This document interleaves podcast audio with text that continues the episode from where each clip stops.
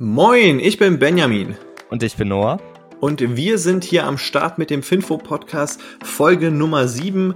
Ähm, ja, Glückszahl. Und ich hoffe, der Podcast bringt uns natürlich immer wieder viel Glück an der Börse und so. Es ist jetzt heute Freitag und ich will nicht hier zu lang rumlabern, sondern die Themen einfach mal durchgehen. Das erste Thema ist Donald Trump. Äh, ja, das ist ein Aktienthema. Dann kommt Parship, Evergrande, Here, SAP und zu guter Letzt noch ein paar Takte zu Novartis. Ich habe jetzt irgendwie mitbekommen, dass Trump jetzt ein eigenes soziales Netzwerk aufbauen will. Ist das richtig oder habe ich da irgendwie Quatsch gehört? Ähm, ja, also Donald Trump ist jetzt so richtig im Börsenfieber und zwar der hat jetzt verkündet, dass er das Unternehmen TMTG an die Börse bringen möchte und das steht für Trump Media and Technology Group. Also weißt du, was die Motivation daraus war, dieses Unternehmen zu gründen? Ich kann es mir denken, also Trump, der war ja recht aktiv auf Twitter bei seiner, wie, wie, nennt man das in den USA? Heißt es auch Legislaturperiode oder nennt man das ja, dort anders? Nennen wir es einfach so, so seine Präsidentschaftszeit. Ja, genau. Und da hat er dann recht viel kontroversen ähm, Kram auf Twitter gepostet, wo er ziemlich kritisiert worden ist und das Ende des Lied war es, dass er dann von Twitter auch gebannt worden ist. Und ich denke mal, dass er hier jetzt eine Plattform aufbaut, dass er dann da sein Political Correctness Kram posten kann. genau, Political Correctness. Ähm, also im umgekehrten Sinn bei ihm.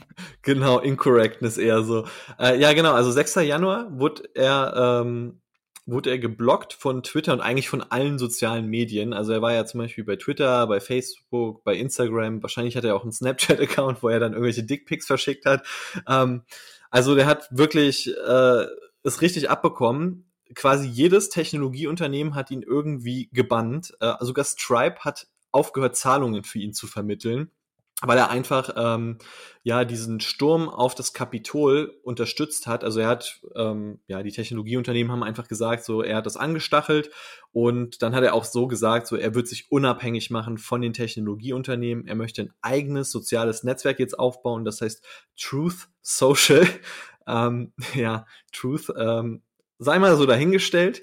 Und was ich eigentlich viel lustiger und krasser daran finde, er möchte aber nicht nur ein soziales Netzwerk aufbauen, sondern er möchte direkt auch ein eigenes Medienunternehmen werden, nämlich mit TMTG News äh, oder TMTG Plus. Das äh, steht noch nicht so ganz fest in der Investorenpräsentation, wie das heißen wird. Also das soll sich halt wirklich das soll quasi Netflix, Disney, CNN und was weiß ich was alles komplett kaputt machen. Also das soll nachher in Zukunft die Medienquelle sein, bei der sich alle Leute ihre, äh, ihre News beziehen.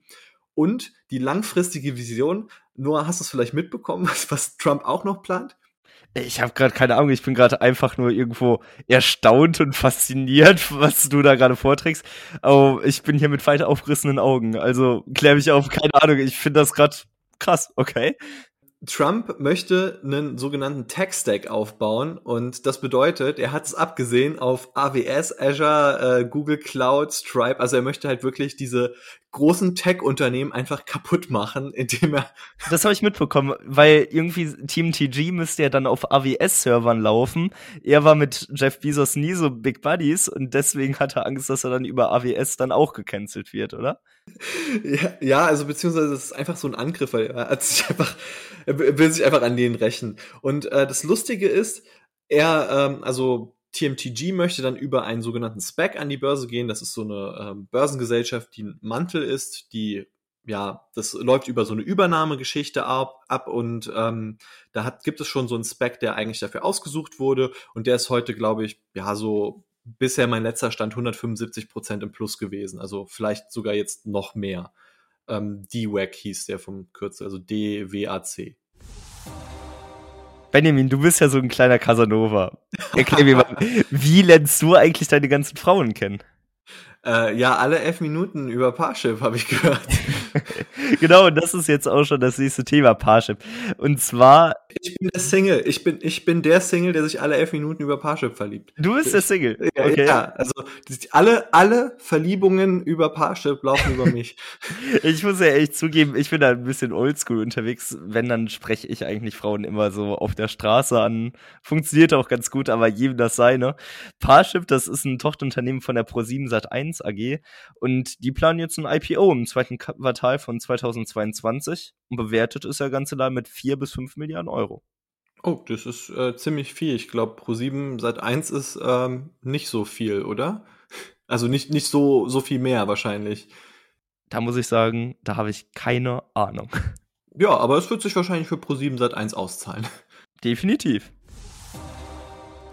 Ja, und es gibt auch mal wieder was über Evergrande zu erzählen. Ähm, Evergrande, dieser Immobilienkonzern aus China, der äh, ja einer der größten Immobilienentwickler dort ist und die haben ja so eine Liquiditätskrise. Äh, Noah hast du ja bestimmt auch mitbekommen, du bist ja schön in Alibaba investiert. Genau, also wie ich es mitbekommen habe, hatten die einfach viel zu viel Fremdkapital aufgenommen, können die Kredite jetzt nicht zurückzahlen und sind jetzt ein bisschen Hintern gekniffen. Ja, die haben auch viel spekuliert eben mit Baugrund, dass der äh, wertvoller wird und, und sowas in die Richtung. Also äh, zu teuer eingekauft, aber es halt dann äh, bilanziell so zu Top-Preisen und sowas reingebucht. Ähm, und Evergrande wollte eigentlich jetzt eine Tochtergesellschaft verkaufen, äh, die so in der Hausverwaltung aktiv ist. 2,6 Milliarden sollte das einspülen und ähm, gerade so Unternehmen wie Evergrande, die jetzt wirklich ein Liquiditätsproblem haben, die brauchen das Geld. Ja, ähm, die Firma, die das übernehmen sollte, die wollte dann irgendwie doch nicht und das ist für Evergrande nochmal ein ziemlich heftiger Schlag. Also äh, es wird quasi immer unausweichlicher. Entweder die gehen pleite oder der chinesische Staat rettet die irgendwie, aber also aus eigener Kraft wird da nicht mehr viel laufen. Und ähm, jetzt kam auch halt noch mal die News so, dass die Verkäufe mit Immobilien auch komplett eingebrochen sind um 97 Prozent. Also ähm, die, also da kommt halt einfach auf dieser Seite kein Geld mehr rein. Die sind kurz vorm Ende wahrscheinlich. Hast du eigentlich schon mal von der App hier gehört, Benjamin? Ähm, ja, habe ich, aber mehr nicht. Okay, ich habe die wirklich mal benutzt. Da war, glaube ich, 2015, da war ich mit meiner Mutter in Berlin und da hatten wir hier installiert, weil das war so eine App, wo man die Karten downloaden konnte. Du musstest da nicht die ganze Zeit Daten aktiviert haben, musstest nicht die ganze Zeit ins mobile Netz. Deswegen war das recht praktisch, deswegen hatten wir es benutzt. Ähm, was ich ganz interessant finde, der Kartendienstleister, der wurde 2015 von Audi, BMW und Daimler für 2,6 Milliarden Euro übernommen. Und jetzt kommt eine kleine Quizfrage. Weißt du, von wem die das abgekauft haben? Oh, oh, das weiß ich. Nokia, oder? Ja, genau. Also ich war da total überrascht. Ich hätte niemals gedacht, dass Nokia die Backstein-Handys herstellen, so eine Karten-App hergestellt haben. Hier hören wir auf jeden Fall dann auch wieder vom Spec. Und zwar soll hier jetzt an die Börse gehen, via Spec. Ah, okay. Dann, ähm, also hier, hier oder, oder woanders? Oder wo, wo wollen die an die Börse? Also Deutschland. Ähm, ich vermute mal Deutschland, weil es ja von deutschen Herstellern ist. Das würde ja dann naheliegend. Wäre ja naheliegend. Ja, cool. Also dann kann man bald in sowas wie Google Maps investieren. Ja, weiter geht's mit SAP und da ist die Aktie um drei Prozent nach den Quartalszahlen gefallen. Und es gibt eigentlich mehr Gründe, warum sie hätte steigen sollen. Nämlich Christian Klein, das ist der ziemlich junge, agile CEO von SAP, der hat äh, bekannt gegeben, dass die Cloud-Sparte um 20 Prozent gewachsen ist. Und was sogar noch besser ist, die Aufträge von der Cloud-Sparte, die sind sogar um 24 Prozent gewachsen, also so für kommendes Jahr sieht es nochmal deutlich rosiger aus. Und das Witzige ist, vor einem Jahr hat er die Ziele von SAP gesenkt und jetzt hat er sie dreimal hintereinander wieder angehoben. Also er hat wirklich so ein bisschen low geballt und dann hat er einfach wieder gesagt, wir erreichen doch wieder mehr und mehr und mehr. Also ich, vielleicht ist das so eine Strategie, die er hatte da irgendwie. Ähm, es hat auf jeden Fall die letzten Mal immer bei den Quartalszahlen funktioniert, dann ist die SAP-Aktie ein bisschen gestiegen. Jetzt ist es aber so, dass das Gewinnwachstum von SAP bis 2022, also bis, ja, wird es halt eher null sein. Ähm, SAP wird wohl den Gewinn nicht mehr steigern können, äh, weil einfach viele Investitionen aktuell laufen. Und was auch so ein kleiner Wermutstropfen war, der Branchenbeobachter Gartner, das ist so ein recht wichtiger Beobachter eben für IT-Lösungen, der hat gesagt, die S4 Cloud von SAP, die ist nicht ganz so gut vielleicht wie der Wettbewerb bisher. Da ist Christian Klein dann auch drauf eingegangen, hat gesagt, ja, aktuell ist es so, aber wir wollen in Zukunft auf jeden Fall noch besser werden. Es ist einfach eine jüngere Lösung als die von vielen Wettbewerbern und äh, deswegen hat Gartner das einfach noch nicht so ganz auf dem Schirm und da werden noch viele Features folgen. So zum Schluss gibt es von mir auch noch mal so eine ganz kleine News.